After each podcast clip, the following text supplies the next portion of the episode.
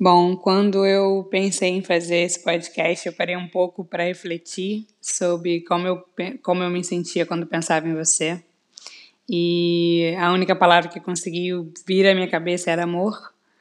É, e eu resolvi pôr essa música, que se chama Eu Amo Você, do artista Tim Maia, que já não está mais entre nós, e também te dava uma oportunidade de conhecer o artista, que é maravilhoso. Tenho certeza que você está. As músicas dele são incríveis. E também traduzem como eu me sinto sobre você. Não romanticamente, hum, hum, mas como um irmão. Assim, eu te amo muito. E não vou deixar você embora da minha vida mais.